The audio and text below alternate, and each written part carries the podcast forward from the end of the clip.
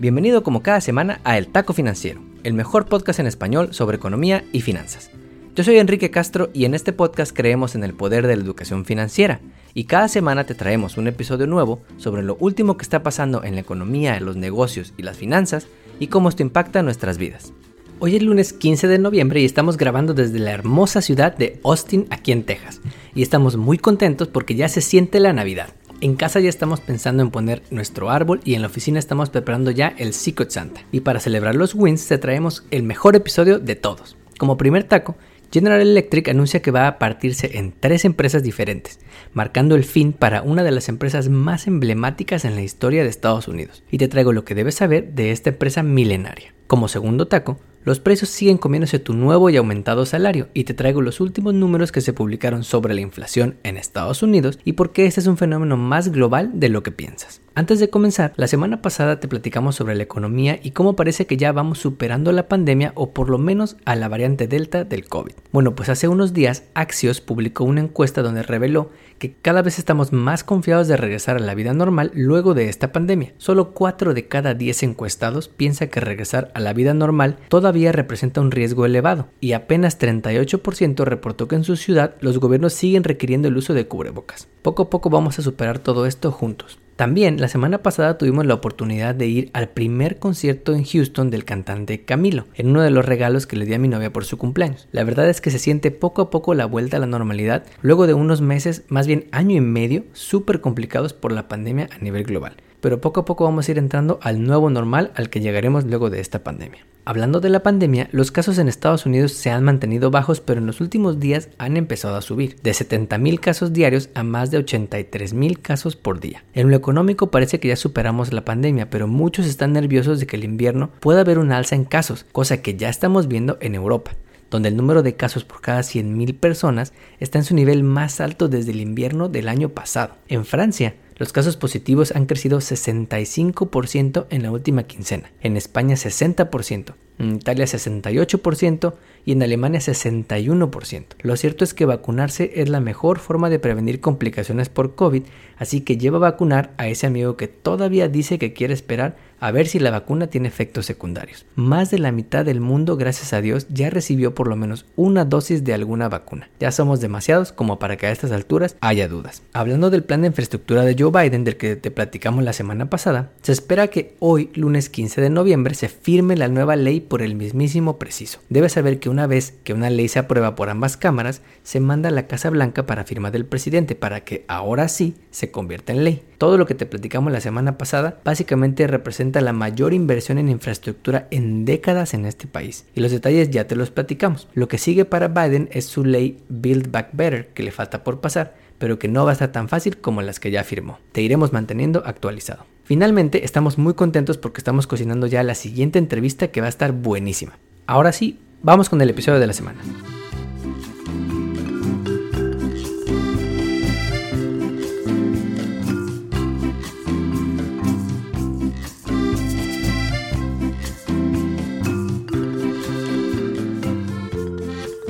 Como primer taco, General Electric nos sorprendió la semana pasada al anunciar que se va a separar en tres empresas diferentes. Si no conoces quién es General Electric, probablemente eres generación Z o todavía no puedes hablar. General Electric o GE es de esas empresas emblemáticas que son parte indispensable de la historia de este país y la neta del mundo entero. General Electric fue fundada en 1892, así como lo oyes, incluso antes de que tus abuelos nacieran. General Electric nació de la fundación de dos empresas eléctricas, una de ellas fundada por el mismísimo Thomas Edison, el que todo mundo lee en clases de historia como el inventor del foco y la electricidad como la conocemos hoy en día, el güey que nos dio la luz, imagínate, cuyos headquarters, no es broma, los headquarters de General Electric están en el código postal 12345. Esta empresa fue tan importante que en la Segunda Guerra Mundial se rumora que fue el lugar número 3 en la lista de lugares en Estados Unidos que querían bombardear los alemanes. De ese nivel fue este monstruo en las manufacturas,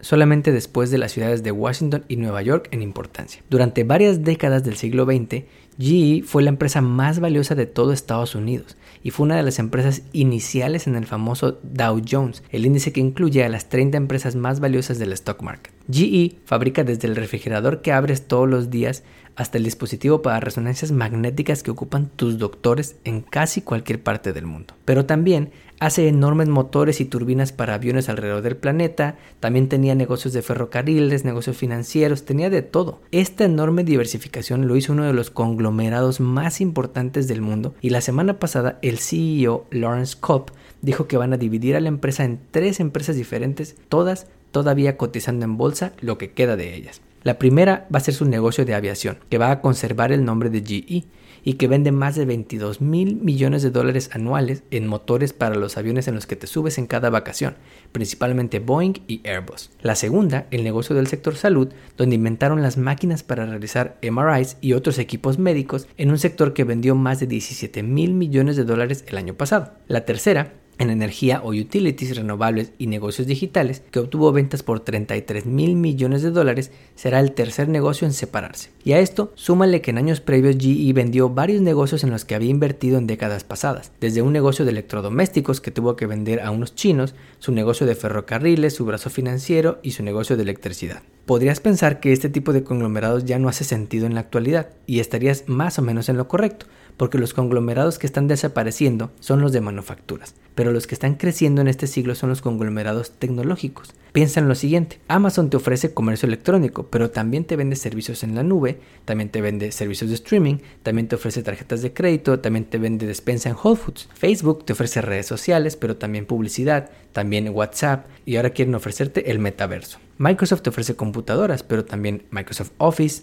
Teams, Azure, OneDrive, Apple te ofrece teléfonos, pero también te quiere vender correo, música, streaming con Apple TV, almacenamiento con iCloud y hasta relojes y audífonos. Google te ofrece servicios de búsqueda, publicidad, video, correo, almacenamiento en la nube, dominios, de todo. En el taco financiero creemos que para General Electric ya no hacía sentido ser un conglomerado que fabricaba desde estufas hasta equipo médico y motores de aviones. Pero las razones por las que existen los conglomerados siguen más que vivas.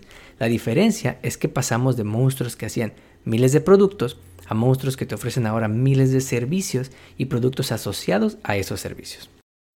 Como segundo taco, la semana pasada nos enteramos que ese aumento en tu cheque semanal siempre no te va a alcanzar para que te vayas a Nueva York a gritar feliz 2022. Y es que nos enteramos que durante octubre los precios de los productos que consumimos subieron 6.2% contra el mismo mes del año pasado, el mayor aumento en casi 30 años. Recuerda que la inflación es medida cada mes a través de encuestas que realiza el gobierno, el Bureau of Labor Statistics, quien cada mes mide los precios de cerca de 80 mil productos y servicios que regularmente consumimos. Y los precios de los productos que consumimos siguen subiendo a ritmos que no veíamos hace décadas, y ahí te van algunos ejemplos. Piensa en la gasolina, por ejemplo, esa que le pones cada semana a tu carro hoy cuesta 50% más que hace un año. Bueno, igual ya no sales a desayunar y mejor te preparas unos huevitos con tocino, pues el tocino está 20% más caro que hace un año y los huevos 12% más caros. Incluso el peanut butter cuesta 6% más que el año pasado. Ok, está bien, olvida el desayuno en casa y mejor vete de fin de semana a algún lugar, algún, no sé, a Colorado a hacer muñecos de nieve. Está bien, pero el precio de los hoteles está 26% más caro que hace un año y los servicios de transporte como Uber 5% más caros que hace un año. Ok, ¿qué tal y te vas a trabajar de manera remota al Caribe? Porque quizá allá, fuera de Estados Unidos, la inflación no está tan alta. Error. Déjame decirte que los mismos factores que afectan aquí están afectando los precios en todo el mundo. Las causas de elevados precios aquí aplican prácticamente igual. De acuerdo con el FMI o el Fondo Monetario Internacional, en Latinoamérica, por ejemplo, se espera que la inflación promedio este año sea de 9.3% anual, casi 50% más que lo que estamos viviendo aquí en el Gabacho. Así que no pienses que somos el único país que está sufriendo esto. Como sabes, las causas de esta elevada inflación las hemos platicado ya en este podcast y se debe a múltiples factores. Desde la escasez de productos relacionados con la pandemia, como cuando te peleaste por el papel de baño en el Costco, pasando por la escasez de trabajadores que han hecho que los restaurantes tengan que pagar más y subir los precios de esos chilaquiles que te echas el domingo, hasta problemas de supply chain, como un barquito este que se quedó atorado en el canal de Suez y que el puerto de Los Ángeles esté más lleno de contenedores que de paisanos. Y todo esto sumado a que Trump y Biden dieron estímulos históricos que aumentaron la demanda de productos en un año en que la oferta de estos definitivamente no ha estado preparada. Todo esto nos lleva a hablarte de dos palabras bien importantes cuando uno habla de inflación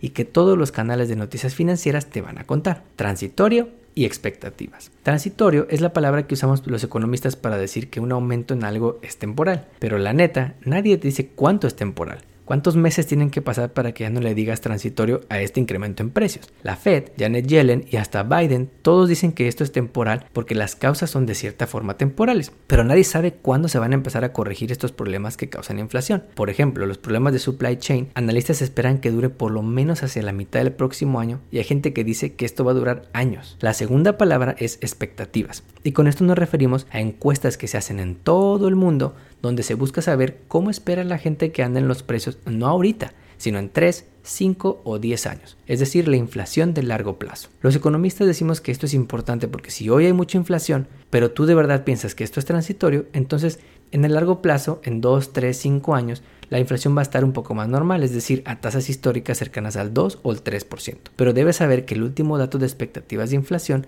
para los próximos 3 años anda en 4.2 la cifra más alta desde que se tiene registro. Y el problema de que las expectativas estén altas es que se puede volver una profecía autocumplida. Si yo espero que los precios suban 4% el próximo año, voy a pedir un aumento en mi salario del 4%. Y esto hace que las empresas suban sus precios. No necesariamente 4%, pero que sigan subiendo sus precios hasta que se cumpla la expectativa de una elevada inflación en el futuro. En el taco financiero creemos que no es buena noticia que tengamos esta inflación tan elevada, pero honestamente hay poco que pueda hacer Biden y en general los gobiernos para corregirlo. Pueden hablar con los empresarios como lo hizo Biden hace unos días, para que le echen ganas y tengamos unos holidays con pavo y no pollo. Pueden dar apoyos para construir más cosas aquí en Estados Unidos sin depender de supply chains o cadenas de valor internacionales.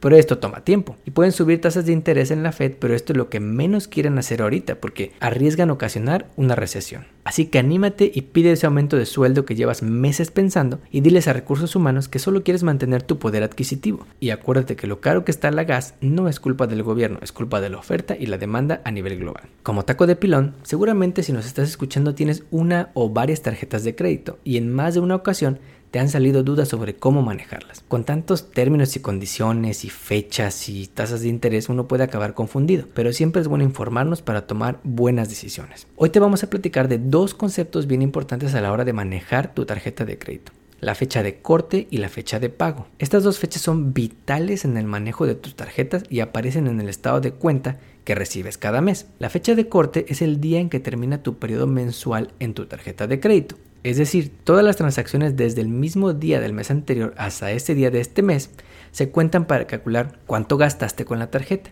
También se cuenta cuántos pagos hiciste y como resultado cuál es el saldo de lo que debes a esa nueva fecha. Esta fecha es bien importante porque los números que tienes en esta fecha son los que se van a reportar en el buro de crédito con lo bueno o malo que hayas usado esta tarjeta. A partir de esa fecha, los bancos te dan como unos 15 o 20 días para pagar ese saldo y al final de ese plazo le llamamos fecha de pago. Es en esta fecha el último día que tienes para hacer los pagos que decidas hacer, ya sea para liquidar el saldo que tienes o para por lo menos hacer el pago mínimo de la tarjeta y mantener tu cuenta al corriente. En el taco financiero te aconsejamos siempre que tu saldo sea bajo poco antes de la fecha de corte para que lo que se reporte a los buros sea una utilización del crédito baja y te ayude a subir tu credit score. Esto lo puedes hacer de dos formas, ya sea usando poco esa tarjeta o usando lo que quieras de esa tarjeta, pero haciendo pagos anticipados antes de tu fecha de corte. Bien importante, antes de tu fecha de corte. Ya sabes, la información siempre nos empodera a tomar mejores decisiones. No olvides suscribirte a nuestro podcast donde quiera que lo escuches y ponerle 5 estrellas. Recuerda que estamos en Facebook, Instagram y Twitter como arroba taco. Nos vemos el próximo lunes.